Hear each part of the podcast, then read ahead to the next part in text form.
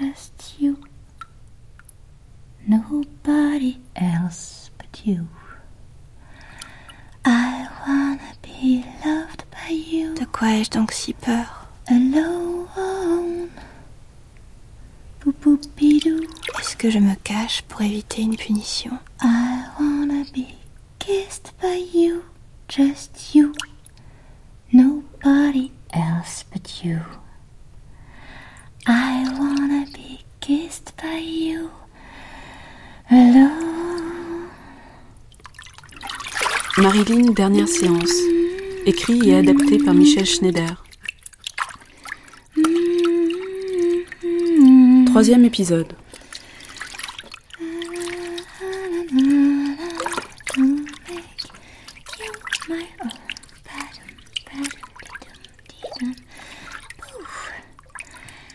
En juin 1961, Marilyn avait emménagé dans un autre quartier de Los Angeles, près de Rancho Park, non loin des studios de la Fox. Un appartement qu'elle conserva vide. Juste une malle de livres, un coffret de maquillage, quelques portants d'habits. Aucune photo, aucun trophée. Rien qui rappelât le cinéma. Gavée de Nambutal, elle voulait juste un endroit pour dormir, entre deux visites à Ralph Grinson tous les jours à partir de 16 heures pour les mots et les silences, ou à Hyman Engelberg pour les pilules et les injections. Elle demanda à Ralph Roberts, son masseur et chauffeur, de tendre sur les baies de son appartement des rideaux qui fermaient l'accès au jour. Le 1er juin, elle adresse à son analyste un télégramme où elle annonce son propre anniversaire, comme on se fait un cadeau à soi-même, de peur que les autres ne vous oublient. Euh, voici le, texte du télégramme. Cher docteur Grinson, dans ce monde de gens, je suis contente que vous existiez. Je ressens de l'espoir, bien que j'ai aujourd'hui 3, 5. L'analyste remarqua qu'elle n'avait pas écrit 35, mais 3 et 5. C'est son âge réel, pensa-t-il. Une semaine plus tard, elle renoue avec Frank Sinatra, qu'elle rencontre à la soirée d'anniversaire de Dean Martin à Las Vegas. Il restera son amant jusqu'au début de 1962. L'été se déroule sans que Grinson ne se décide à partir en vacances. Il la voit maintenant 7 jours sur 7 et lui prend un tarif préférentiel de 50 dollars la séance. Il écrit au docteur Chris, la psychiatre qui l'avait suivi à New York pendant quelques années. Je suis effrayé du vide de sa vie en termes de relations d'objets. Elle est fondamentalement narcissique. Tant bien que mal nous progressons, mais je ne parierai rien sur la profondeur du trouble ni sur sa durée. Vous savez, j'ai trouvé ma définition de la mort. Un corps dont il faut se débarrasser. Les survivants ne pensent qu'à ça. Un peu comme les hommes quand ils vous suivent dans la rue. Le sexe, c'est souvent un corps dont il faut se débarrasser. Un corps en trop. Ils espèrent s'en défaire en faisant un petit tour à l'intérieur. Octobre 1961. Marilyn n'aimait plus les voitures, ne voulait plus en avoir une à elle. Elle avait vendu la Cadillac noire au siège en cuir rouge, donné la Thunderbird noire à Strasberg, renoncé à la Cadillac blanche louée pour le tournage des Désaxés. Un soir, elle se fait conduire par Ralph Roberts en direction de l'océan. Sur Wilshire, elle voit les maisons basses éparpillées sans but autour de lacs interminables. Quelque chose de faux émane de ce non-lieu, de ces bâtiments sans qualité. Elle se souvient de la première fois qu'elle s'était rendue au studio de la Fox pour un test en Technicolor. Elle avait visité les décors en apparence si solides, avec ses rues et ses squares représentant tous les climats et toutes les époques. Elle avait eu du mal à se convaincre de l'irréalité des façades dont l'envers dévoilait la structure de planches et de plâtre. L'ensemble formait un écheveau de temps, un espace de rêve. Mais tout était si crédible. Ici, sur ce boulevard de Los Angeles, l'illusion était inverse. Marilyn se dit qu'il fallait beaucoup d'imagination pour croire que ces décors en carton-pâte étaient de vraies maisons, à l'intérieur desquelles de vrais gens se débattaient avec l'amour, la cruauté, l'argent. Elle fait arrêter la voiture et continue à pied, sans but. Prenant à gauche vers Pico, elle reste un instant à regarder. Depuis le pont au-dessus de Santa Monica Freeway, les voitures se croisaient dans le rose du soir. Une procession d'animaux là. Elle déchiffre les tracés des phares blancs, des yeux vides qui ne regardent rien. Il n'y a personne sur les trottoirs. Il n'y a personne sur les trottoirs. Personne ne marche dans cette ville, sauf moi. Personne ne marche dans cette ville, sauf moi. Alors que la nuit est complètement tombée, elle aperçoit un homme arrêté devant une station-service. Elle le dépasse. Bien qu'elle porte sa perruque noire, l'homme, très jeune, la reconnaît. Follement belle, Marilyn enferme l'homme entre désir et effroi. Elle n'est plus qu'un corps. Un corps à pénétrer en espérant rester quitte de l'âme qui s'y tient. L'homme la fait monter dans son Oldsmobile marron et la conduit jusqu'à une petite maison verte sans étage aux peintures décrépites, à deux blocs de la plage, dans une rue de Venice Beach. J'ai oublié le nom de la rue, docteur. Milkwood, peut-être. Ou Santa Clara. Qu'importe. Si, il faudra s'en souvenir demain quand elle racontera cela au docteur. Les détails, il n'y a que ça qui compte, les noms, les noms.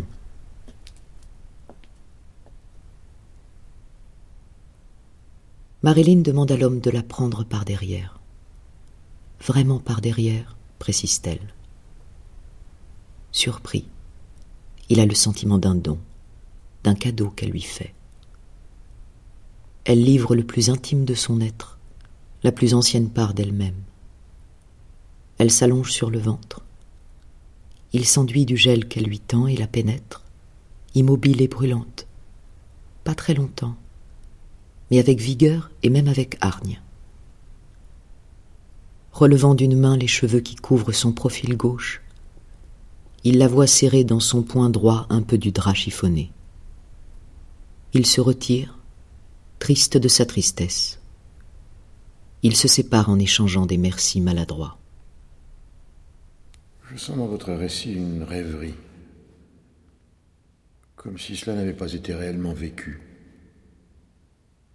Vous étiez là, mais en même temps, ce n'était plus vous. Être là ou pas? Quelle différence? Et pour qui? Pourquoi? Bye bye baby Remember your mind Grinson est effrayé par son goût croissant pour les rencontres de hasard. Un jour, elle lui dit qu'elle a couché avec un des ouvriers qui refaisait l'intérieur de son logement.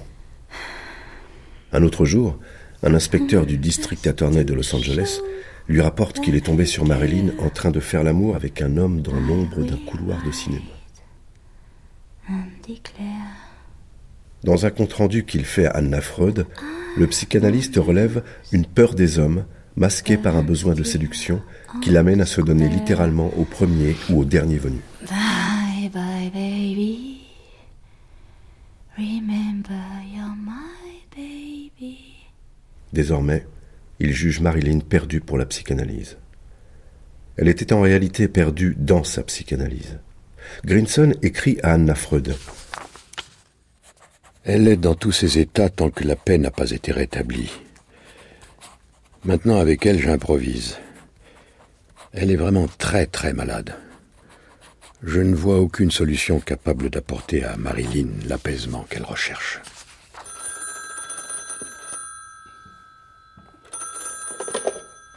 Allô? Docteur Grinson? Oui Marilyn, euh, je vous dérange Non, non, non, pas Je du tout. descendue par l'échelle, je suis couchée Docteur au fond du Grinson trou. La terre est Au cours de la dernière année de sa vie, les relations de Marilyn avec son analyste devinrent passionnelles. Grinson entendait incarner le père qui lui avait Oui. fait défaut.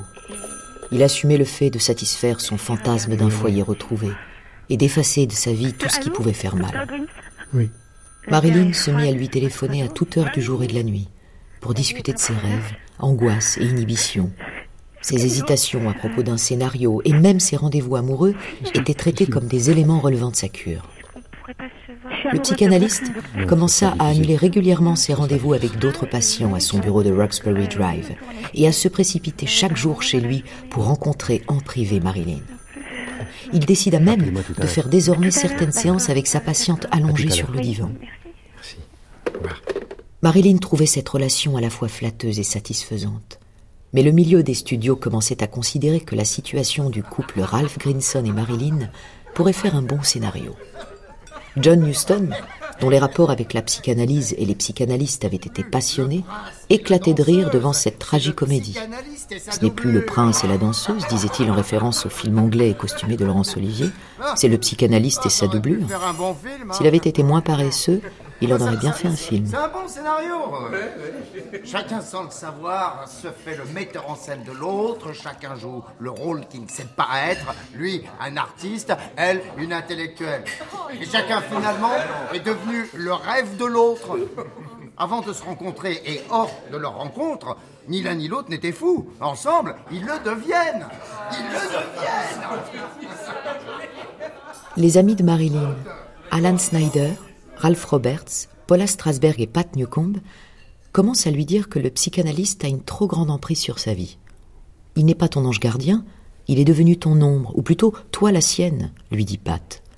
Et Roberts racontera ensuite qu'à cette époque, loin de vouloir sevrer Marilyn de tout médicament, le psychiatre autorisait la dose de 3 mg de Nambutal par jour et la lui fournissait lui-même. Snyder commenta des années plus tard. Je n'ai jamais aimé Grinson ni son rôle auprès d'elle. Il ne lui faisait pas du bien. Il lui donnait tout ce qu'elle réclamait. Il la gavait de n'importe quelle drogue. Il y avait quelque chose de malsain dans leur relation, quelque chose lié à l'argent, l'argent. D'ailleurs, j'ai découvert que Grinson était en bonne place dans les registres de paye de la Fox. Marilyn répondait à ses amis qu'elle était contente d'obéir. Pour une fois que quelqu'un la guidait et lui disait ce qu'il fallait faire. Elle aurait même accepté que son psychanalyste lui dise qui il fallait être. C'est mon sauveur. Il s'appelle Roméo. Romy pour les intimes. Tu crois ça? Je l'appelle mon Jésus. Il fait des choses formidables pour moi. Il m'écoute. Il me donne du courage. Il me rend intelligente. Il me fait penser. Je peux affronter n'importe quoi avec lui. Je n'ai plus peur. À mesure que sa cure avançait et que le transfert devenait plus intense et plus chaotique, les rapports entre Marilyn et la famille Grinson devinrent plus étroits.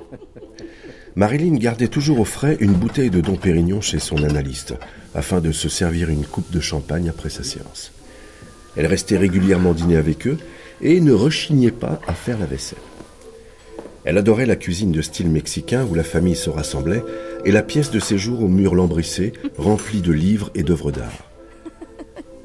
Après 25 ans de mariage, Ralph et Hildy restaient très dévoués l'un à l'autre et très proches de leurs enfants. Âgée de 21 ans et étudiante à l'Otis Art Institute, Joanne, leur fille, avait pris l'habitude, quand elle était petite, de rester hors de la vue des patients et son implication dans le traitement de Marilyn fut une innovation dont elle se réjouit sans en comprendre les causes. Les enfants Grinson se rendaient compte que le comportement de leur père était étrange pour un freudien strict, mais il les convainquit que la thérapie traditionnelle ne serait pas efficace pour Marilyn. Plus que tout, elle avait besoin de cette chaleur affectueuse que notre famille lui donnait. Quelque chose qu'elle n'avait jamais connu et ne pouvait plus connaître à cause de sa célébrité. Les gens les plus beaux peuvent croire qu'on les désire, pas qu'on les aime. Elle avait grand besoin autour d'elle, répétait-il, d'un exemple de famille stable afin de pouvoir à son tour en fonder une. Il leur dit aussi qu'il la trouvait si charmante et si vulnérable que lui seul pouvait la sauver. Marilyn n'est pas une patiente analytique. Elle a besoin d'une psychothérapie à la fois analytique et qui la soutienne. Je lui ai permis de fréquenter ma famille et de devenir notre amie parce que je sentais qu'elle avait besoin dans sa vie actuelle d'une expérience qui supplée au manque affectif dont elle a souffert depuis l'enfance. Mais en l'accueillant ainsi dans sa maison, il essayait aussi de se rendre plus réel à ses yeux, comme un être humain parmi d'autres. Il pensait que les patients devaient voir que l'analyste avait lui aussi ses émotions et ses faiblesses, et qu'en dépit de ses fragilités, il offrait un modèle fiable et constant. Il s'efforçait de leur faire accepter que l'être humain était imparfait et que l'on devait apprendre à vivre dans l'incertitude. J'étais son thérapeute, le bon père qui ne la décevrait pas et lui apporterait une compréhension d'elle-même, ou à tout le moins simplement de la bonté. J'étais devenu la personne la plus importante de sa vie, et je me sens coupable d'avoir imposé ça à ma famille. Mais il y avait en elle quelqu'un que l'on ne pouvait qu'aimer, et elle savait se montrer délicieuse. Un soir, les Grinson donnèrent une réception pour l'anniversaire de leur fille. Marilyn avait aidé aux préparatifs et vint à la soirée.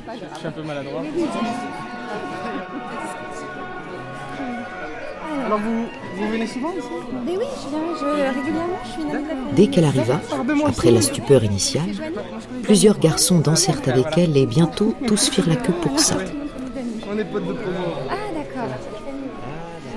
Les autres filles ne trouvèrent plus un cavalier de libre, et en particulier, personne ne dansait plus avec une jolie noire qui avait été la reine de la soirée avant l'arrivée de la star. Marilyn le remarqua et s'adressa à elle. Tu connais un pas de danse que j'aimerais pouvoir faire, mais je ne sais pas comment. Tu veux bien me l'apprendre? Elle se retourna vers les autres et cria Arrêtez-vous quelques minutes, elle va me montrer une nouvelle danse. On va nous apprendre une nouvelle danse. Le, le twist. Alors, ceux qui connaissent pas, donc euh, je vous montre. C'est En avec fait, les genoux. Marilyn connaissait cette danse, mais elle laissa la fille la lui apprendre, cherchant à détourner vers cette jeune femme l'attention focalisée sur son seul corps à elle. Elle était très consciente de la solitude des autres. On fait la musique On danse tous ensemble maintenant. Allez, super. Et les genoux et les bras. Allez, le twist.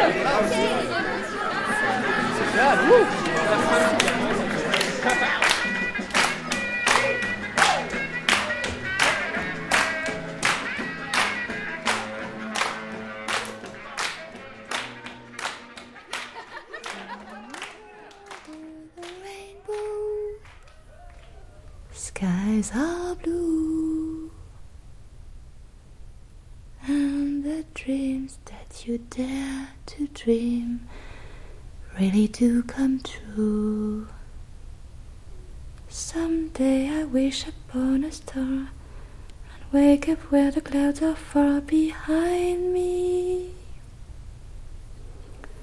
Where troubles melt like lemon drops away above the chimney tops. That's where you find me. Somewhere over the rainbow, bluebirds fly. Why, na, na, na, na, na, na. Na, na, na. Après 18 mois de cure, son psychanalyste estimait que Marilyn était entrée dans une phase décisive. Pourquoi avez-vous tant de mal à dire ces répliques? Je repense sans cesse à cette critique. Vous l'avez lu?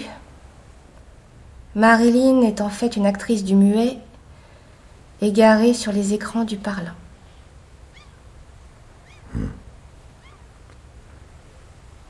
Pourquoi bégayez-vous sur le plateau et pas dans la vie?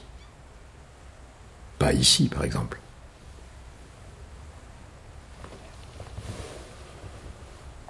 La peur. Peur de quoi? De ne pas être entendu ou, ou d'être entendu? Vous compliquez tout. La peur des mots. C'est comme si mes lèvres ne voulaient pas les lâcher. Ce sont les mots qui nous soumettent aux autres sans merci. Nous dénudent, bien plus que toutes les mains à qui nous laissons chercher notre peau. Oui.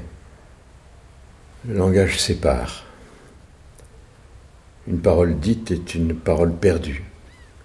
Alors vous bégayez, vous refermez votre bouche sur les premières syllabes. Mais vous ne pouvez pas non plus vous séparer du langage. Ça me fait penser à quelque chose.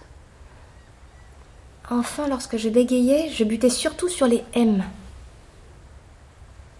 J'étais plus que timide.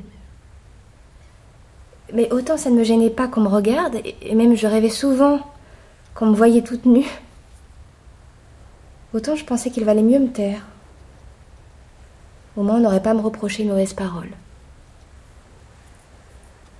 Je me souviens, à l'Emerson Junior High School de Van Nuys, vers 13 ou 14 ans, j'étais déléguée de classe et je devais ouvrir les séances en disant Maintenant, le compte-rendu de la précédente réunion mensuelle.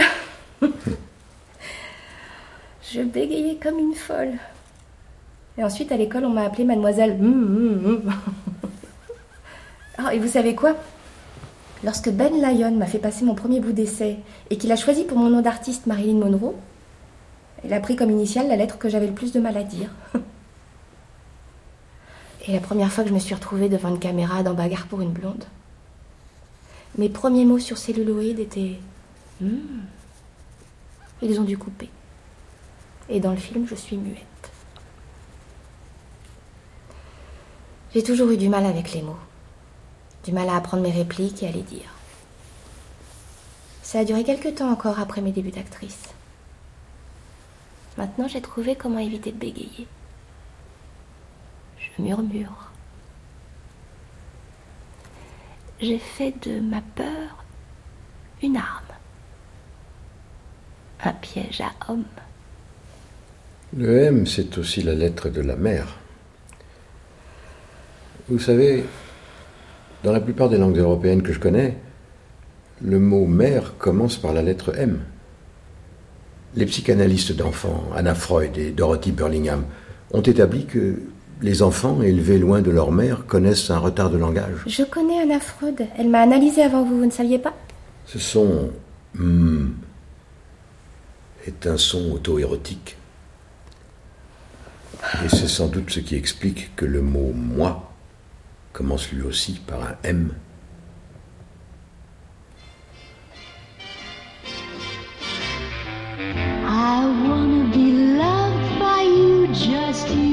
Nobody else but you.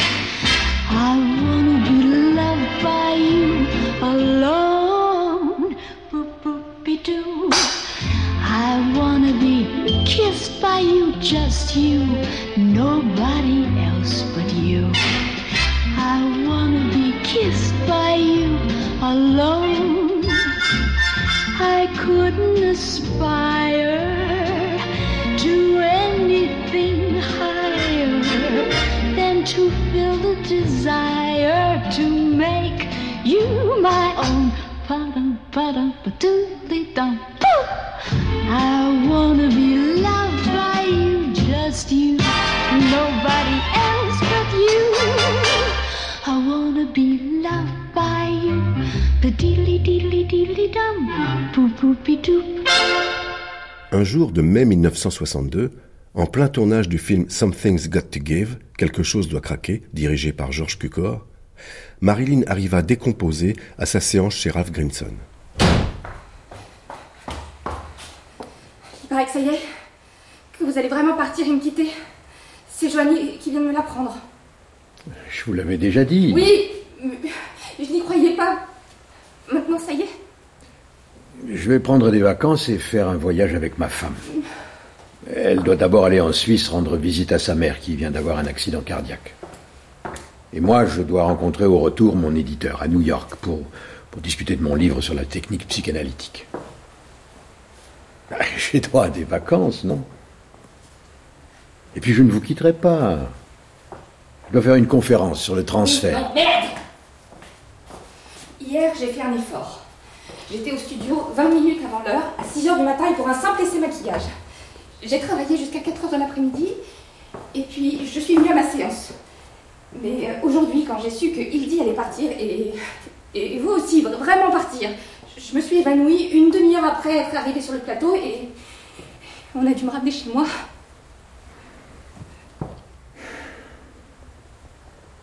Vous vous rendez pas compte? Je suis sortie du lit en morceaux. J'ai transporté mon corps jusqu'à la salle de bain comme celui d'une autre. Quelque chose doit craquer? Oui Moi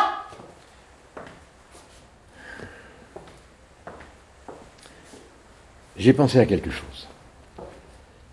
Si je vous donnais un objet qui m'appartient, comme ça, en gage, vous me le rendriez à mon retour. Ce serait une sorte de lien matériel, de talisman entre nous.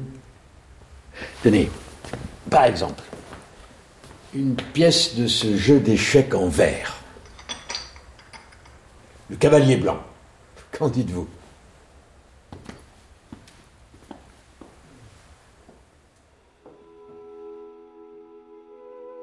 Le soir, après avoir accompagné Marilyn sur le seuil de sa villa, Greenson s'assit à son bureau et transcrivit le contenu des phrases échangées durant la séance. Il commença aussitôt un article pour montrer comment, avec ce type de patiente, il avait dû agir et non pas seulement dire. Donner et non pas seulement attendre et recevoir.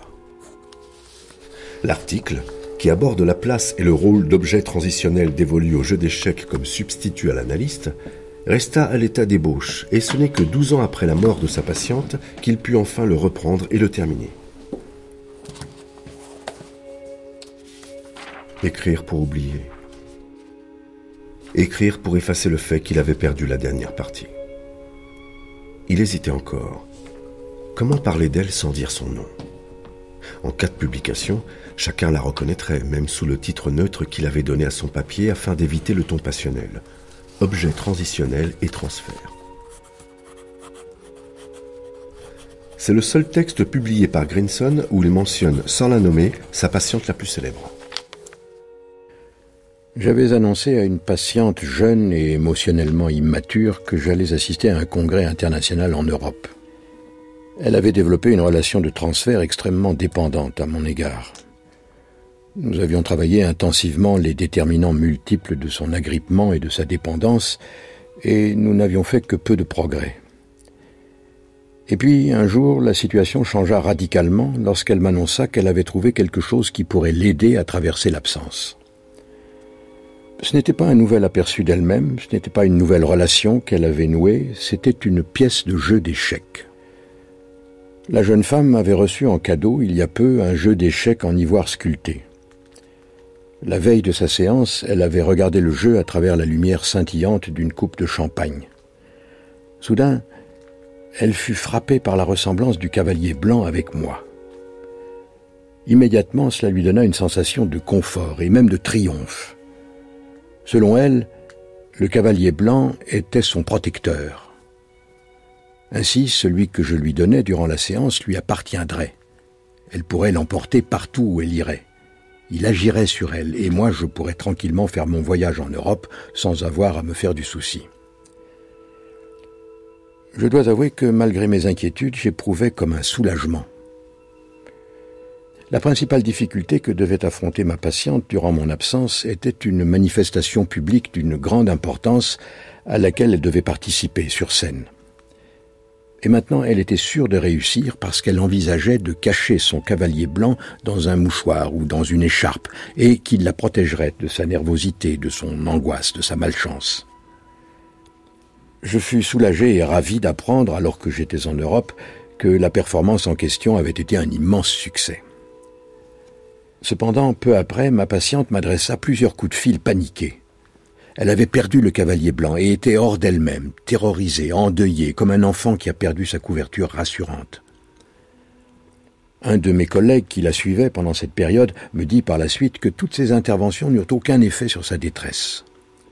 Sur le moment, il me suggéra même d'abréger mon voyage et de revenir.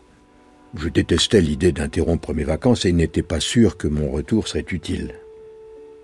Étonnamment, ce fut pourtant le cas. Dès que je la retrouvai, je vis s'atténuer son anxiété et sa dépression. Il devint alors possible de travailler pendant plusieurs mois sur la façon dont elle m'avait utilisé comme une sorte de talisman, de porte-chance, plus que comme un analyste. Le talisman, le cavalier blanc du jeu d'échecs, lui avait servi de moyen magique pour détourner le mal et le malheur. Il l'avait protégé contre la perte de quelque chose de précieux.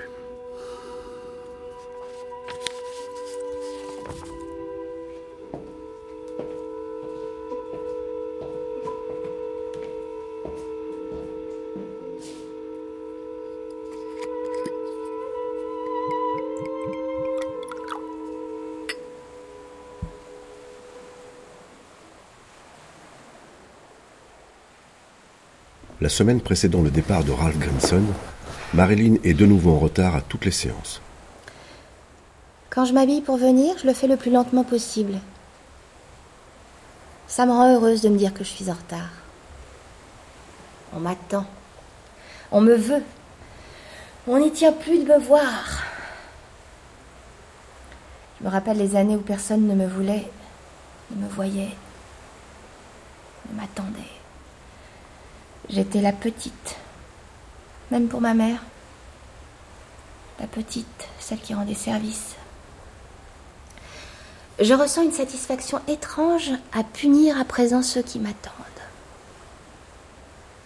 Mais ce n'est pas à eux que j'en veux. C'est aux personnes d'autrefois. Ce n'est pas Marilyn Monroe qui se fait attendre. C'est Norma Jean. Vous savez, j'ai longtemps cru qu'être aimé, ça voulait dire être désiré. Aujourd'hui, je pense qu'être aimé, c'est mettre l'autre à terre. À votre merci. Voilà. Ce sera tout pour aujourd'hui, comme dit le docteur Grinson.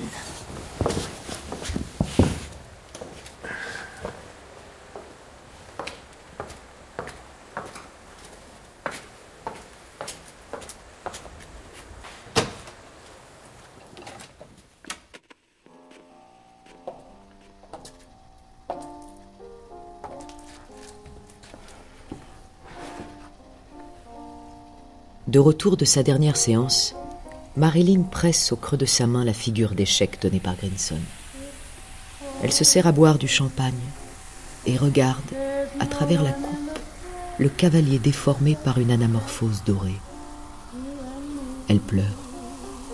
Pourquoi ce voile de verre toujours entre moi et ma mère Entre moi et mon image?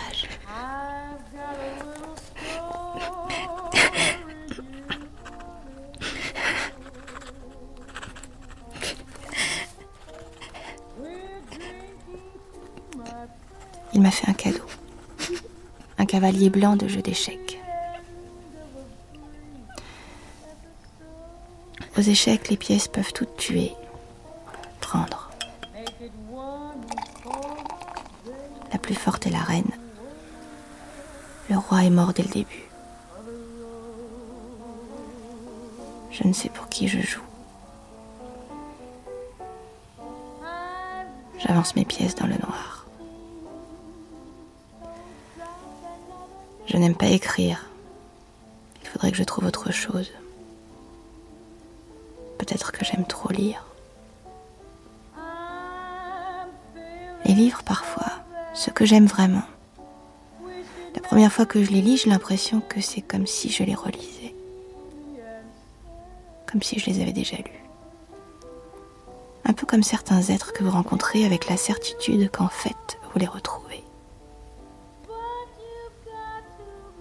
Aujourd'hui, je suis tombée sur cette phrase de Kafka. Le capitalisme n'est pas seulement un état de la société, c'est un état de l'âme.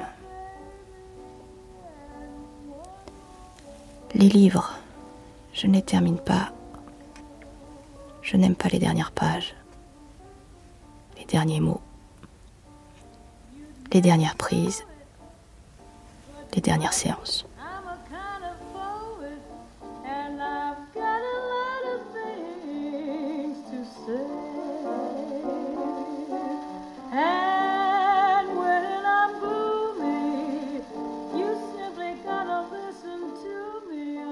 Juin 1962. Grinson, en vacances, avait déjà visité la Grèce, Israël et l'Italie. Il s'apprêtait à rejoindre sa femme en Suisse. Marilyn, incapable de parler, écrivit une liste de questions et demanda à Eunice Murray, la gouvernante qu'il avait placée auprès d'elle, de les communiquer à son psychanalyste. Grinson comprit que les questions formulées comptaient moins que le non dit. Quand allez-vous enfin revenir? Mais il ne voulut pas lui parler. Marilyn, suspendue au téléphone, Allô appelait plusieurs Allô fois par jour ses amis proches. Allô Lee Strasberg, Norman Rosten et sa femme, Ralph Roberts, Whitey Snyder et Pat Newcomb. Marine. J'y arrive pas, j'y arrive pas, j'y arrive pas. Tous la trouvèrent désemparée, perdue, en quête d'elle-même. J'ai besoin d'aide et. Grinson est parti. Peux y arriver tout seul. Le lundi qui suivit son 36e anniversaire, Marilyn ne se présenta pas sur le plateau de Quelque chose doit craquer. Peter Gillivates, qui dirigeait la Fox depuis deux ans, était en Europe pour affronter la débâcle de son film Cléopâtre. Il annonça qu'il allait régler le problème Monroe. Elle n'avait participé qu'à 12 jours de tournage sur 34. Le lendemain, l'actrice n'ayant toujours pas rejoint le plateau, Cukor, après avoir renvoyé toute l'équipe, décida que si elle ne venait pas le jour suivant, il arrêterait le film. La Fox menaçait de dénoncer son contrat. Cukor envisageait déjà son remplacement. Contacté, à la demande de Marilyn par son avocat Milton Rudin, Grinson promit qu'il reviendrait le plus vite possible. Deux jours plus tard, à peine débarqué à l'aéroport international de Los Angeles et malgré 17 heures de vol, il se rendit directement chez elle et la trouva dans un état comateux. Au moins était-elle en vie. Marilyn prit le docteur Grinson dans ses bras. Ce dernier téléphona aussitôt à Rudin pour qu'il prévienne le studio que désormais il avait les choses en main. Mikey, c'est Ralph. Alors? Elle est en état de tournée tant physiquement que psychologiquement. Je suis convaincu qu'elle pourra finir le film dans les délais prévus. Tu peux prévenir les studios. T'en es sûr Feldman m'a appelé catastrophé. Cléopâtre leur coûte très cher. Ils craignent une faillite. Je sais, je l'ai eu aussi. Il veut nous voir demain midi. Grinson demanda à Eunice Murray de ne rien dire de l'incident, ni à Engelberg, son médecin traitant, ni à la presse. Encore moins aux représentants de la Fox, auquel il annonça que pour la suite du tournage, c'était lui qui discuterait des choix artistiques concernant l'actrice. Plan à tourner, modification de scénario, tenue vestimentaire. Le lendemain, lors d'un déjeuner à la Fox, Phil Feldman, vice-président chargé des questions opérationnelles, déclara au psychanalyste que le studio perdait 9000 dollars par jour quand Marilyn ne tournait pas. 9000 dollars Feldman, tant qu'un film n'est pas fini, il coûte de l'argent. Alors pensez à ce qu'elle va vous rapporter, pas à ce qu'elle vous coûte. C'est bien l'actrice qui rapporte le plus actuellement, non? Je peux lui faire faire ce que je veux. Elle sera là en temps et en heure, elle finira le film. Dites-moi, si elle dépend tellement de vous, qu'est-ce qui va se passer si elle vous jette? Vous avez bien vu que Ralph l'a ramené sur le tournage des Désaxés C'est elle qui compte, et pas moi. C'est elle qui finira le film, pas moi. Ouais. On verra. Mais l'après-midi du 17 juin, quelques minutes avant la fermeture du tribunal d'instance, la Fox réclama 500 000 dollars de dédommagement pour rupture de contrat et annonça à la presse que l'actrice ne faisait plus partie de la distribution. Grinson, de retour de déjeuner, apprit la nouvelle par la radio de sa voiture. Il se précipita chez Marilyn et lui fit une injection de sédatif par voie intraveineuse. Un peu plus tard, dans la soirée, on annonça que Marilyn serait remplacée par Lee Remick. Le lendemain matin, Dean Martin fit savoir qu'il abandonnait le film. J'ai le plus grand respect pour Miss Lee Remick et son talent, et pour toutes les autres actrices pressenties pour le rôle. Mais j'ai signé pour faire ce film avec Marilyn Monroe, et je ne le ferai avec personne d'autre.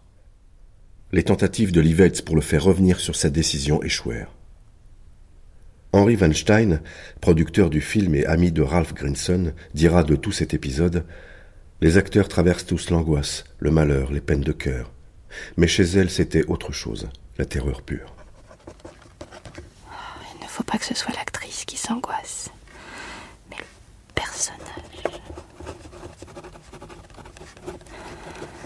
Il faut que j'apprenne à me fier mes impulsions contradictoires.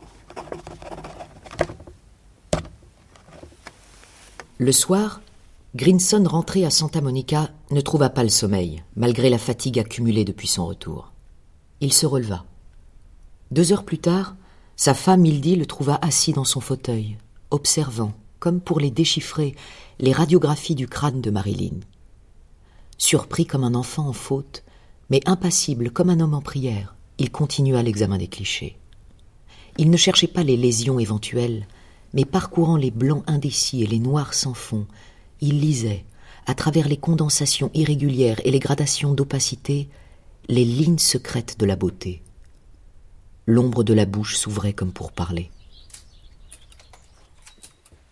Marilyn, un peu plus sensuelle. Ah. Voilà. Voilà. Non, carrément.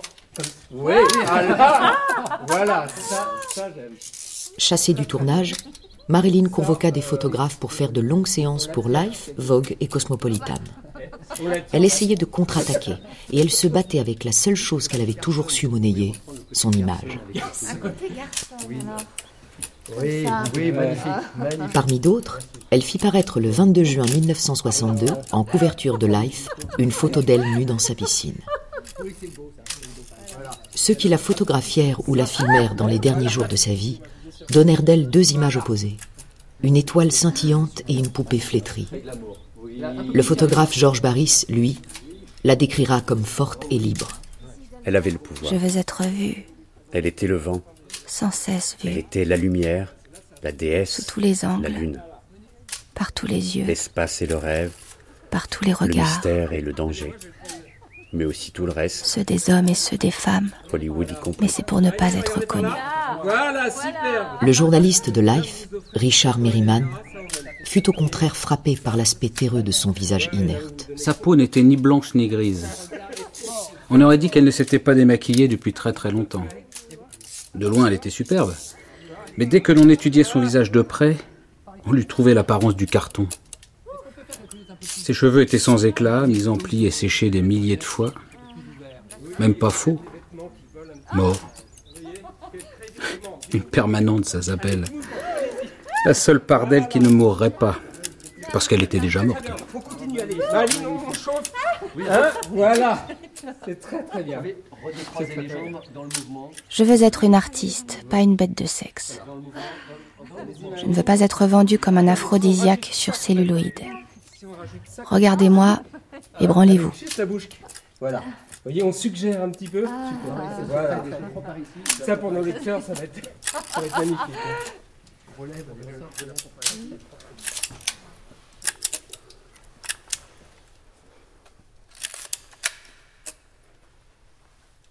Tout au long des derniers mois de la vie de sa patiente, Grinson consacra tout son temps à celle qu'il appelait sa schizophrène préférée. Les gens du cinéma l'accablaient. Le scénariste Walter Bernstein racontait à qui voulait l'entendre que Grinson avait placé Marilyn dans un cocon. Elle était devenue pour lui un investissement, et pas seulement financier. C'était pas qu'il s'occupait d'elle, il fabriquait sa maladie. Il était devenu vital pour lui et pour d'autres, qu'elle soit considérée comme malade, dépendante et désemparée. Il y avait quelque chose de sinistre chez ce psychanalyste, qui exerçait une influence démente sur elle. Au fil du temps, la distance qui séparait Grinson et Marilyn n'avait pas été comblée, mais elle s'était en quelque sorte inversée. Vous avez étudié quoi avant de devenir actrice? Je n'ai pas fini mes études secondaires. Ils avaient échangé leurs idéaux et leurs inhibitions jusqu'à ne plus savoir qui ils étaient eux-mêmes. Chacun avait pris le symptôme de l'autre. Dans les gens pour savoir. Marilyn, qui n'était au début que la copie de Marilyn, se fia de moins en moins à son image pour se rassurer elle-même et séduire les autres. Elle commença à admettre que les mots aussi pouvaient tenir chaud, constituer une enveloppe, un vêtement. Grinson, à l'inverse, qui venait d'un monde de culture et de langage, se laissa aller à une fascination croissante pour les films et pour sa propre image. Il s'enfonça de plus en plus dans les méandres du cinéma et investit l'usine à images d'Hollywood. Il évitait les patients et les colloques et passait son temps dans les couloirs de la 20th Century Fox. Marilyn, elle, parlait davantage. Et quand elle avait un interlocuteur à qui se fier, elle trouvait ses mots. Les images à présent lui faisaient peur.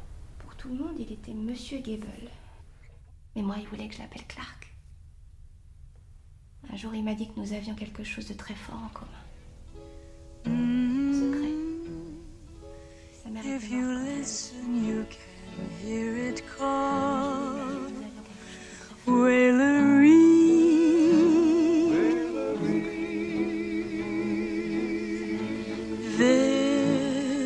is a river called the river of no return. C'était Marilyn Dernière Séance, écrit et adapté par Michel Schneider. Troisième épisode. Avec Clotilde Morgiève, Marilyn Monroe, Georges Kless, Ralph Grinson, Mohamed Rouabi, le narrateur, Joanna Nizar, la narratrice, John Arnold, John Huston, Claude Lévesque, Alan Snyder, Léonie Pinjot, Joanne Grinson, Daniel Lopez, Hildy Grinson, Richard Erlin, Georges Barris, Philippe Bautier, Richard Merriman, Philippe Lofredo, Walter Bernstein, Patrick Michaelis, Milton Rudin, Gérard Cherky, Phil Feldman. Et avec Suzanne Aubert, Christine Braconnier, Rémi Caïbo, Delphine Chuyot, Grégory Dutreilly, Céline Groussard, Simon Guella, Brice Hilléré, Clément Laguarde, Guillaume Leysen, Véronique Lechat, Romain Lemire, Marine Amias et Philippe Tolbiac. Bruitage, Patrick Martinache. Recherche d'archives, Julie Amintz. Prise de son, montage, mixage, Claude Nior, Sylvain Dangoise. Assistante à la réalisation, Cécile Lafont. Réalisation, Juliette Eman.